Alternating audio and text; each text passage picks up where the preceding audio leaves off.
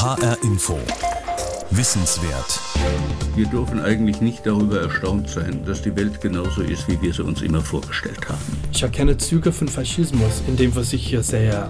Der amerikanische Historiker Paul Lerner fühlt sich im eigenen Land nicht mehr wohl, seit Donald Trump die Wahl in den USA gewonnen hat. Professor Lerner liest jetzt wieder in einem alten Buch, Dialektik der Aufklärung. In den 1940er Jahren im Exil in Los Angeles geschrieben.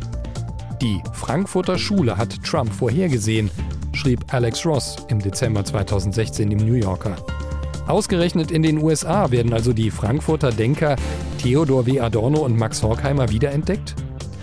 Das Buch, das damals in Los Angeles entstand, gilt heute als Standardwerk über die Kulturindustrie, die den Menschen die Sinne vernebelt, wie die Autoren schrieben. Liefern diese Überlegungen von damals vielleicht Erklärungen für das, was wir jetzt erleben in vielen westlichen Demokratien? Ich frage heute nach, hier in H-Info Wissenswert. Haben Adorno und Horkheimer Trump tatsächlich vorhergesehen? Ich bin Eberhard Nembach. Natürlich haben wir keine SA oder Hitlerjugend wie damals, aber es ist jetzt nicht sehr wissenschaftlich, das ist ein Gefühl, ein Geschmack von Faschismus, das ich jetzt verspüre in unserer politischen Atmosphäre jetzt. Professor Paul Lerner blättert in seiner jahrzehntealten amerikanischen Ausgabe von Dialectic of Enlightenment, Dialektik der Aufklärung. Ich treffe den Historiker in seinem kleinen Büro auf dem Campus der USC, der University of Southern California.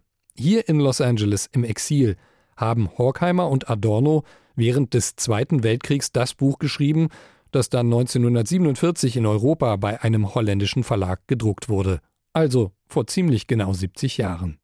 Paul Lerner sucht darin nach Erklärungen für das, was heute passiert. Ich sage nicht, dass Trump Faschist ist, sondern dass heute sieht man in der Welt, also in verschiedenen Ländern in Europa, in den USA, in Asien auch, sieht man etwas, das ich zum Teil Faschismus oder Quasi-Faschismus nennen würde. Wie bitte? Züge von Faschismus? Das erinnert mich an die uralte einstige DDR-Propaganda, die es seit dem Mauerfall 1989 nicht mehr gibt. Für die ostdeutschen Staatskommunisten waren alle westlichen Demokratien irgendwie faschistisch, was auch immer das jeweils heißen sollte. Der Begriff blieb schwammig. Was genau ist denn jetzt faschistisch an Trump und seinen Anhängern, Professor Lerner? Ganz kurz gesagt, würde ich sagen, dass Gewalt in, in der Politik und Gewalt in der Gesellschaft. Gewalt ist nicht mehr ein Negatives. Ne? Also Gewalt ist, kann Instrument der politischen Erneuerung sein. Das ist ein wichtiges Beispiel. Adorno und Horkheimer waren seinerzeit vor der gewalttätigen Nazidiktatur in Deutschland in die USA geflohen, wo sie sich dann Gedanken über das Entstehen von Faschismus machten.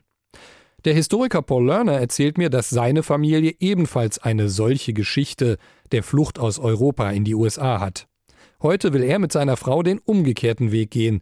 Die Learners bemühen sich um eine deutsche Staatsbürgerschaft. Wenn es sich entwickelt in die Richtung, dass wir uns nicht mehr wohlfühlen in diesem Land, dann könnte Deutschland unser Zufluchtsort sein, was natürlich sehr ironisch ist. Paul Lerner lehrt unter anderem deutsche Geschichte in den USA. Er erklärt also jungen amerikanischen Studenten, wie der Nationalsozialismus in Deutschland entstand. Er analysiert die spezielle Atmosphäre der Weimarer Republik nach dem verlorenen Ersten Weltkrieg und er sieht mit seinem professionell geschulten Auge jetzt Ähnlichkeiten zur heutigen amerikanischen Gesellschaft. Noch ein Parallel zwischen uns und Deutschland zu der Zeit der Weimarer Republik. Make America Great Again. Also Nostalgie, eine Vergangenheit, die nie existiert hatte, aber eine Vergangenheit mit einer sehr äh, machtvollen Resonanz. Also in den alten Tagen, in den guten Zeiten war es anders. Wir waren alle homogene, wir waren alle Weißen. Es gab zu der Zeit nicht so viel Spanisch, nicht so viele Araber, nicht so. Das war eine, ein weißes Land hier in den USA oder in Deutschland, wie Juden damals äh, dargestellt worden waren. So ein Sündenbock. Ein, wenn sie jetzt wirtschaftlichen Probleme haben, es, es ist ihre Schuld. Wirtschaftliche Probleme höre ich und erinnere mich an viele Artikel und Sendungen aus den letzten Monaten. Ganze US-Bundesstaaten leiden, weil die alten Industrien sterben. Kohle, Stahl, Autos. Die Menschen in diesen sterbenden Industrieregionen, Die darunter leiden, wählen aber deshalb noch längst nicht alle Donald Trump. Ich frage mich, was gehört noch dazu? Diese Frage stelle ich Stefan Müller-Dom, Adorno-Schüler und selbst emeritierter Soziologieprofessor. Diese Ursache für die Furcht vor der Freiheit, um mal einen Begriff von Erich Fromm zu verwenden, diese Ursache für die Furcht vor der Freiheit ist der steigende soziale Druck, sagt Adorno. Die Furcht vor der Freiheit, höre ich. Das ist so ein Begriff aus den Debatten, die zu Adornos Zeiten an der Universität in Frankfurt geführt wurden und die die Studenten mit ihrer Begeisterung für Theorie und Diskussion bald in die ganze Republik trugen. Manchmal seien Menschen lieber in einem System aus Lügen gefangen, das sich gut anfühlt und in den Medien von schönen Menschen vertreten wird, als dass sie sich die Freiheit nehmen, die Welt mit offenen Augen zu sehen. Hässlich, wie sie manchmal ist. So ungefähr könnte man das zusammenfassen, denke ich. Die Welt ist eben manchmal hart und unerbittlich und voller Verachtung für die Verlierer. Auslöser für antidemokratische Tendenzen sind eben die sozialen Zwänge der Selbsterhaltung. Oder man könnte auch jetzt es anders ausdrücken und könnte sagen, es ist der Mangel an realer Anerkennung, um eine Kategorie von Axel Honneth, dem Philosophen und Soziologen, aufzunehmen. Professor Stefan Müller-Dom leitet heute eine Adorno-Forschungsstelle an der Universität Oldenburg. Er erklärt mir, es ist nach Adorno nicht der einzelne Mensch, der für den Faschismus anfällig ist, es ist das System, in dem er existiert, das ihn formt. Und das System, das sind vor allem Wirtschaft und Gesellschaft, also seine Arbeitsstelle, der Chef, die Kollegen und Freunde. Mir fällt da der alte Spruch aus den 1990er Jahren ein. It's the economy, stupid. So formulierte es Bill Clinton, der zumindest in seiner Jugend auch mal ein Linker war. Adorno und Horkheimer jedenfalls waren Marxisten, Linke, die davon überzeugt waren, dass das System, in dem er lebt, den Menschen formt. In diesem Fall der Kapitalismus. Es gibt kein richtiges Leben im Falschen. Also Faschismus und Kapitalismus waren zwei Seiten des gleichen Phänomens. Was aber macht das System, frage ich mich. Es kennt ja eigentlich kein Zentrum, keinen starken Lenker, der irgendwo die Strippen zieht. Das System, das ist das, was Adorno und seine Nachfolger Kapitalismus nennen und was für andere einfach Marktwirtschaft heißt. In Deutschland gerne auch soziale Marktwirtschaft, also sozusagen ein Mittelding zwischen Sozialismus und knallhartem Kapitalismus. In allen Fällen aber zeichnet sich dieses System dadurch aus, dass jeder im Rahmen der Gesetze frei handelt, selbst entscheidet, womit er zum Beispiel Geld verdienen will. Formal sind dabei alle gleich. In Wahrheit haben manche aber bessere Mittel zur Verfügung, weil sie zum Beispiel schon viel Geld haben und sich deshalb Maschinen kaufen können oder Fernsehsender oder Berater, die die potenziellen Kunden und Mitarbeiter einschätzen, berechnen und beeinflussen, die Spin-Doktoren.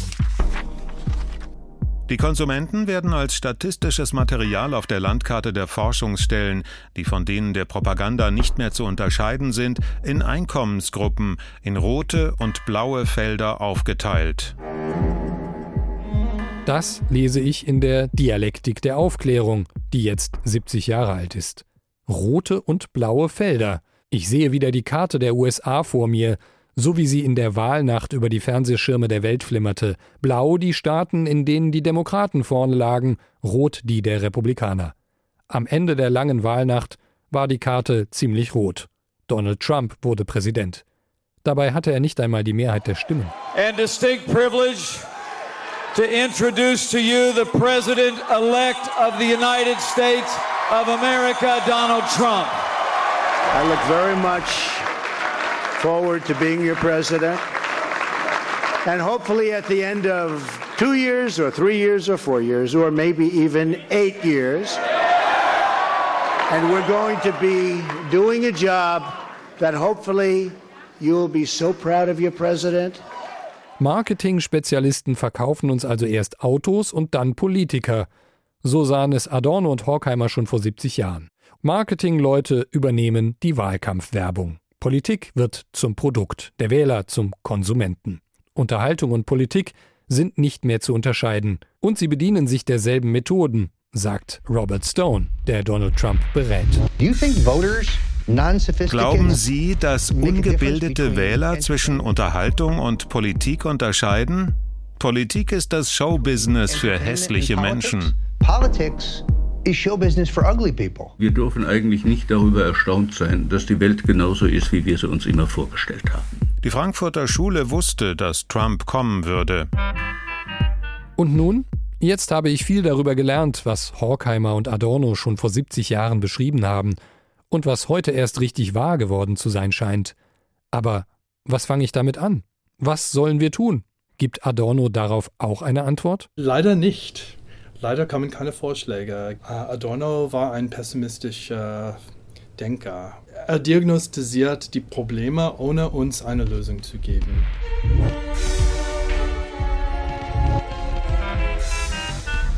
Ich denke an die berühmte Szene mit den nackten Brüsten in der Frankfurter Universität.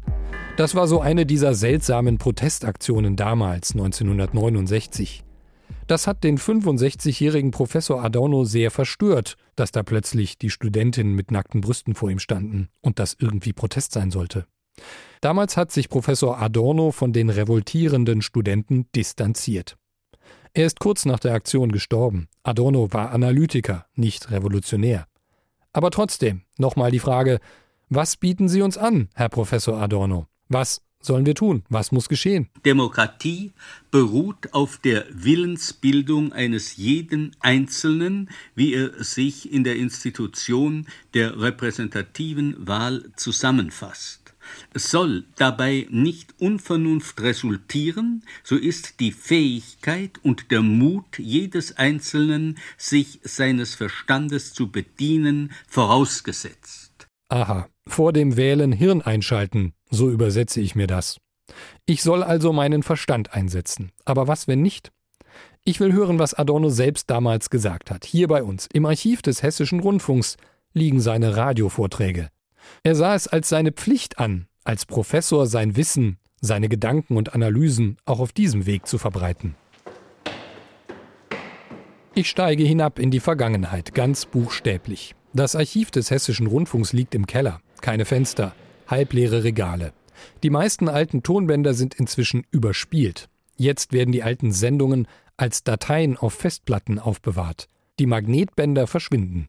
Die Sache ist in Wahrheit so, dass das Anliegen der Lebendigkeit heute nur von der Kunst vertreten wird, die sich weigert, nach den Konventionen, nach den wahren Klischees, nach dem Geist der illustrierten Zeitungen, des Radios und der Magazine sich zu richten. Und dass infolgedessen heute wahrscheinlich nur der Künstler die Sache der Gesellschaft vertritt, der sich nicht zu einem Mundstück derer macht, die da prätendieren, für die Gesellschaft reden zu dürfen, während sie in Wirklichkeit darauf ausgehen, die Gesellschaft zu beherrschen und an der Nase herumzuführen. Ich versuche mir das zu übersetzen. Gegenhalten, auch wenn es keinen schnellen Erfolg bringt. Nicht aufhören. Ich denke an Michelle Obama. That when someone is cruel or acts like a bully, you don't stoop to their level. No, our motto is when they go low, we go high.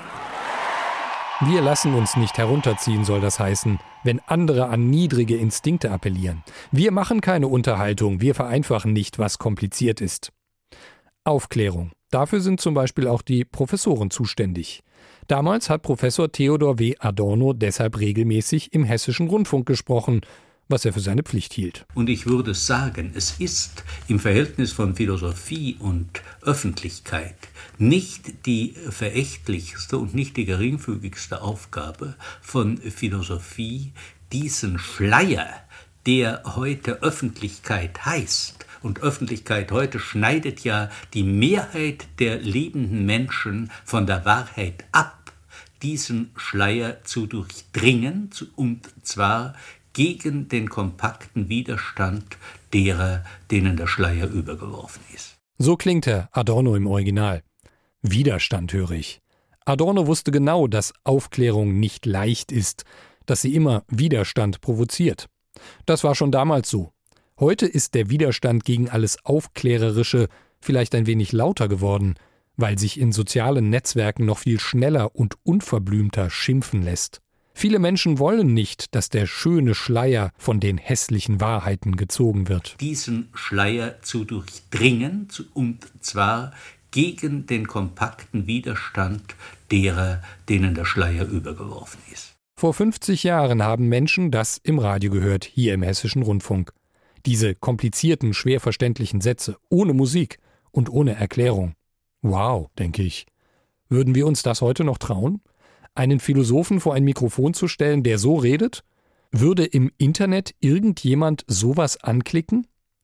Heute bemühen sich die Philosophieprofessorinnen und Professoren ja selbst darum, möglichst fernseh- und radiogerecht zu sprechen. Manche sind ja auch schon kleine Stars, die ihre Fotos über soziale Netzwerke verteilen. Welche Rolle spielen wir Medienmacher, wenn es um Aufklärung im Sinne Adornos geht? frage ich Stefan Müller-Dom. Eine ganz wichtige, weil die Medien die Institutionen der Vermittlung sind.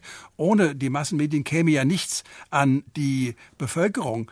Da kommt eine ganz große, wie ich finde, zunehmend wachsende Verantwortung auf äh, die Medien zu, gerade auch auf die öffentlich-rechtlich organisierten Medien zu, nämlich sich wirklich auch einem Konzept publizistischer Aufklärung zu verschreiben und äh, es nicht zu belassen bei dem, was natürlich auch zu den Massenmedien gehört, zu ähm, unterhalten und gewissermaßen in eine andere Welt äh, die Menschen zu führen. Aber eben auch die Auseinandersetzung ist notwendig mit der Welt, in der wir leben und die ja alles andere als äh, beruhigend in ihrer Entwicklung ist.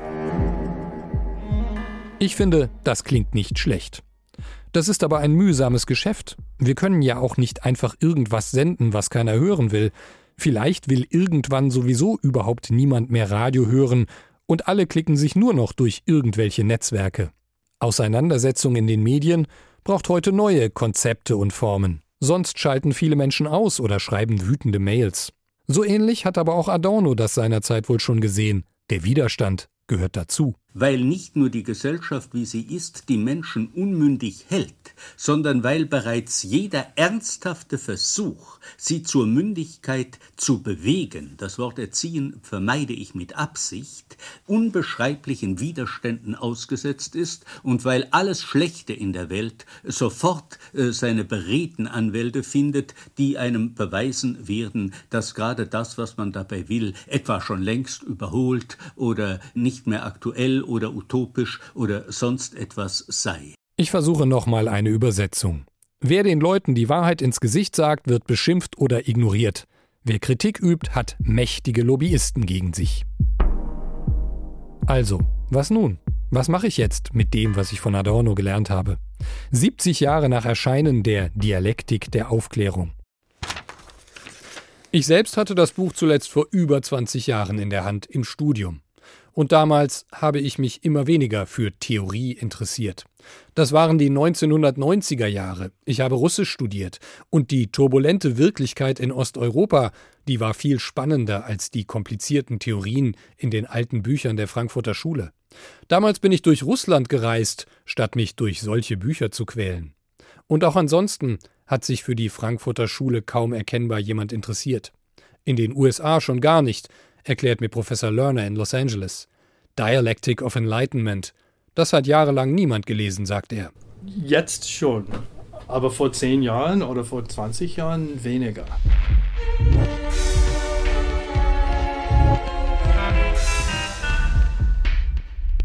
The Frankfurt School knew Trump was coming. Die Frankfurter Schule wusste, dass Trump kommen würde. So lese ich es bei Alex Ross im New Yorker Ende 2016. Der hat sie wohl auch noch einmal gelesen, die Dialektik der Aufklärung. Und ich finde, es lohnt sich. Ich kann mit den beiden angestaubten Begriffen wieder viel anfangen. Aufklärung, Dialektik.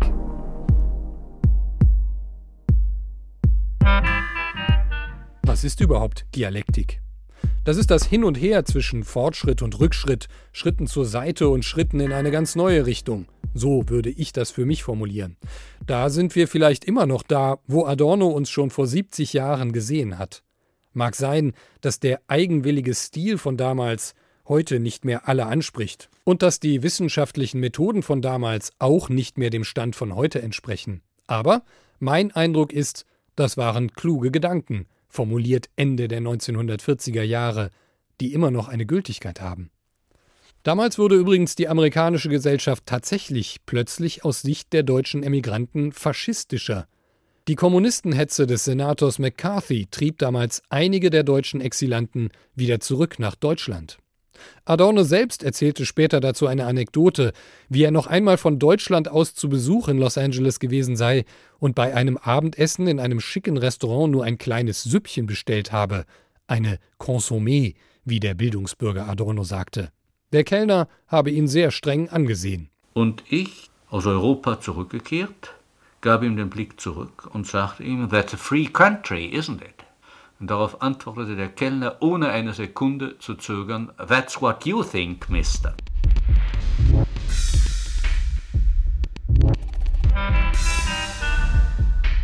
Amerika war in der McCarthy-Ära nicht mehr das freie Land, das viele so bewundert hatten. Aber die Entwicklung blieb doch damals nicht stehen, denke ich. Um noch einmal die Dialektik zu bemühen, es ging weiter voran. Es kam die Bürgerrechtsbewegung, die Rechte für Nichtweiße durchsetzte. Es gab die Revolte von 1968, die Proteste gegen den Vietnamkrieg. Da gab es wieder Fortschritte, aufgeklärtes Denken, Bewegung. Und jetzt Donald Trump. Zwei Schritte vor, einer zurück. Das ist wohl Dialektik. Ist also Aufklärung überhaupt jemals abgeschlossen? Nein, das ist ein Projekt. So wie die Moderne ein Projekt ist, auch die mit der Moderne verbundene Aufklärung ein endloser Prozess, der zu keinem Ende kommen kann. Also nehme ich für mich mit, weitermachen, dicke Bretter bohren, nicht nachlassen, auch das Schwierige, das Offene, das Komplizierte ins Radio bringen, ins Internet, in soziale Netzwerke. Nicht fertige Antworten präsentieren, aber viele Fragen stellen. Vielleicht mache ich mal was richtig Schwieriges, wo ich selbst noch nicht weiß, was dabei herauskommt. Vielleicht mache ich mal eine Sendung über Adorno. The Frankfurt School knew Trump was coming. Wir dürfen eigentlich nicht darüber erstaunt sein, dass die Welt genauso ist, wie wir sie uns immer vorgestellt haben. Das ist ein Projekt. So wie die Moderne ein Projekt ist, auch die mit der Moderne verbundene Aufklärung ein endloser Prozess, der zu keinem Ende kommen kann. HR Info. Wissenswert. Hat die Frankfurter Schule Donald Trump vorausgesehen?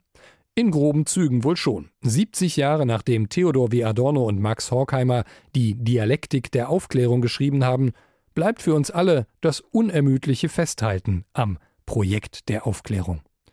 Soweit HR Info Wissenswert. Die zwei Teile dieser Sendung finden Sie auch als Podcast im Internet unter hrinforadio.de. Ich bin Eberhard Nembach.